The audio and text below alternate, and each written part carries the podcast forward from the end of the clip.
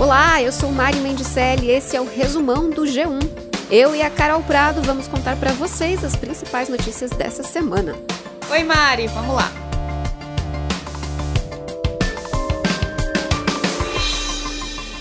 O vereador doutor Jairinho e Monique Medeiros, mãe do menino Henri Borel, vão ficar 14 dias em quarentena na cadeia. Eles foram presos dentro da investigação pela morte do menino de 4 anos. Doutor Jairinho e Monique devem ser indiciados por homicídio duplamente qualificado e tortura. Eles também tentaram atrapalhar as investigações do caso, além de ameaçar testemunhas para combinar versões. O delegado Henrique Damasceno diz ter certeza de que o vereador foi o autor das agressões que mataram o menino de 4 anos e de que a mãe foi conivente. Questionado sobre a possibilidade de Monique ter sido ameaçada por Jairinho, Damasceno disse que não e acrescentou que a mãe não só se omitiu, como também protegeu o namorado. Henri Borel, de 4 anos, morreu após sofrer agressões. É o que dizem os investigadores do caso. O laudo do Instituto Médico Legal aponta hemorragia interna e danos no fígado causados por uma ação violenta. É, é evidente, com a experiência que temos, é, essas, isso aqui é uma morte violenta. Mari, e tem outro detalhe que levou à prisão do casal. Por mensagens, a babá de Henri descreveu em tempo real uma sessão de tortura praticada por Dr. Jairinho contra o garoto. A conversa, que foi recuperada pela polícia, mostrou que o vereador se trancou no quarto com a criança e aumentou o som da TV. Depois disso, a babá mandou para Monique um vídeo do menino mancando e contou que Henri pediu para não lavar a cabeça porque estava doendo muito. É, e nessa semana o Brasil registrou duas vezes a marca de mais de 4 mil mortes em 24 horas. Primeiro foi na terça, 4.211 óbitos, o que equivale a 3 por minuto. Depois foi na quinta, quando foram 4.190 mortes em 24 horas. Nessa semana, também uma possível nova variante foi detectada por pesquisadores da Universidade Federal de Minas Gerais, em Belo Horizonte. Eles encontraram uma variante com 18 mutações. Parte dessas modificações já tinham sido identificadas em outras cepas do vírus, que são associadas a um aumento do risco de morte. É, Mari, e falando ainda da pandemia, o ministro do Supremo Tribunal Federal, STF, Luiz Roberto Barroso, determinou que o Senado instale uma comissão parlamentar de inquérito para apurar eventuais omissões do governo federal no enfrentamento da doença. O presidente da casa, Rodrigo Pacheco, disse que vai instalar a comissão, mas que a vê como palanque político para 2022. Carol, enquanto isso, a vacinação caminha a passos lentos. Até a noite da quinta-feira, 22 milhões e 100 mil brasileiros já tinham recebido pelo menos uma dose da vacina contra a Covid. Por falta de vacina, Goiânia e Curitiba não estão aplicando a primeira dose do imunizante contra a Covid-19 nesta sexta-feira. Em outras três capitais, que são Maceió, Rio Branco e Teresina, a aplicação está suspensa para os idosos em geral, mas continua para grupos específicos como profissionais de saúde e segurança. A falta de imunizantes já tinha levado à suspensão da aplicação da primeira dose em fevereiro e em março no Brasil. E essa semana a Câmara aprovou o projeto que permite que empresas privadas comprem vacinas e doem metade das doses para o SUS. Esse projeto é criticado por especialistas. Os pagamentos da nova rodada do auxílio emergencial começaram na terça-feira.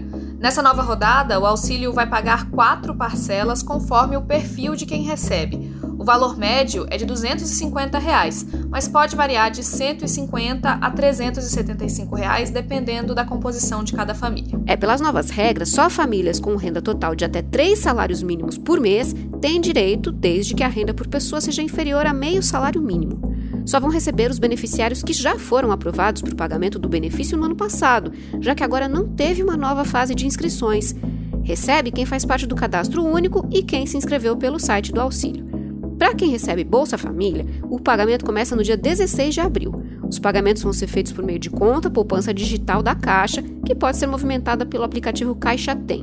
E, de novo, será liberada primeiro a movimentação digital e depois os saques. E olha, um alerta: o Senado aprovou um projeto que prorroga até 31 de julho o prazo para entrega da declaração de imposto de renda da pessoa física referente ao calendário de 2020. O texto foi aprovado pela Câmara, mas, como sofreu alterações, precisa ser analisado de novo pelos deputados. Então, até agora, nada mudou. O prazo final continua sendo dia 30 de abril.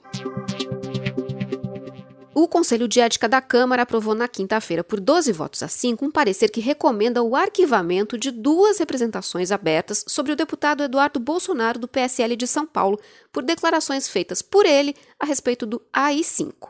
Os deputados ainda podem recorrer ao plenário para pedir nova análise. Se o recurso tiver 51 assinaturas e for aprovado em plenário, o caso é reaberto. Só para lembrar, Mari, o deputado, filho do presidente Jair Bolsonaro, afirmou em uma entrevista em outubro de 2019 que se a esquerda radicalizar no Brasil, uma das respostas do governo poderia ser via um novo AI-5. Eduardo deu essa declaração ao falar sobre os protestos de rua que ocorriam na época em países da América Latina, como Chile. Tudo bem, eu lamento. Se ele falou isso que eu não estou sabendo, lamento, lamento muito. Mas eu digo aqui, Pode ter sido até uma resposta infeliz. Se pudesse refazê-la, faria sem citar o AI-5 para não dar essa polêmica toda. Mas nós parlamentares, nós temos garantido na Constituição o direito à imunidade parlamentar por opiniões, palavras e votos. O Ato Institucional 5, o AI-5, foi baixado no dia 13 de dezembro de 1968, durante o governo Costa e Silva, um dos generais que governaram o Brasil durante a ditadura militar, que foi de 1964 a 85. Considerado um dos atos de maior poder repressivo tomados durante a ditadura, o AI-5 resultou na cassação de mandatos políticos e na suspensão de garantias constitucionais. E a empresa sul-coreana LG anunciou nessa semana que vai parar de fabricar celulares no mundo todo. A divisão da LG para celulares vai ser desfeita até o dia 31 de julho, Aqui no Brasil, a LG tem duas fábricas, uma em Manaus e outra em Taubaté, no interior de São Paulo. Os celulares são feitos em Taubaté, onde a empresa também fabrica monitores. Segundo a LG, a empresa negocia com o sindicato, já que 400 trabalhadores estão envolvidos na produção de celulares por lá. A empresa disse também que vai dar suporte aos consumidores, mas não detalhou por quanto tempo isso vai ser feito. E tem mais tecnologia, olha só. O Yahoo Respostas vai ser desativado no dia 4 de maio, depois de 16 anos tirando as dúvidas mais diversas. A partir de 20 de abril, o Yahoo Respostas só vai estar disponível no modo leitura, sem permitir mais perguntas e respostas. Não haverá alterações em outras propriedades ou serviços ou em sua conta do Yahoo, informou o comunicado. Vai deixar saudade, né, Mário? Já dei muita risada com as perguntas do Yahoo Respostas. O cronograma certinho, para você não se perder, é esse. Dia 20 de abril, o usuário não poderá postar novas perguntas no Yahoo Respostas ou responder as de outras pessoas. No dia 4 de maio, o site não vai mais estar disponível e quem acessá-lo será redirecionado para a página inicial do Yahoo. E por fim, o dia 30 de junho vai ser a data limite para usuários baixarem seus próprios conteúdos.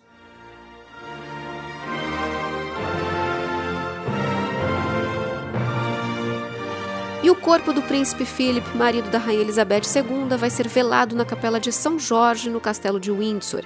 Ele vai ser enterrado no castelo a pedido dele mesmo.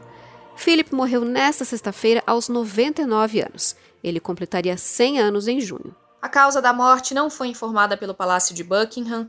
Em fevereiro, ele passou mal e chegou a ser internado como medida de precaução. Ele foi operado e teve alta depois de um mês. A despedida do príncipe não vai ter cerimônias de Estado e a realeza britânica pediu que as pessoas não vão até o castelo de Windsor e o palácio, já que há uma preocupação de que aglomerações espalhem o coronavírus. E agora falando de dinheiro, muito dinheiro, Jeff Bezos, fundador da Amazon, foi considerado o mais rico do mundo pelo quarto ano seguido. A fortuna dele é avaliada em 177 bilhões de dólares, com B, segundo a lista da revista Forbes. A surpresa da vez ficou com Elon Musk, o chefão da Tesla e da SpaceX. O Musk estava em 31º lugar no ano passado e agora apareceu em segundo lugar, com 151 bilhões de dólares de fortuna. A lista da Forbes mostrou que o número de bilionários explodiu em 2021 e chegou a 2.755, ou seja, o mundo tem 660 bilionários a mais esse ano do que no ano passado. E entre os novatos, 11 deles moram no Brasil.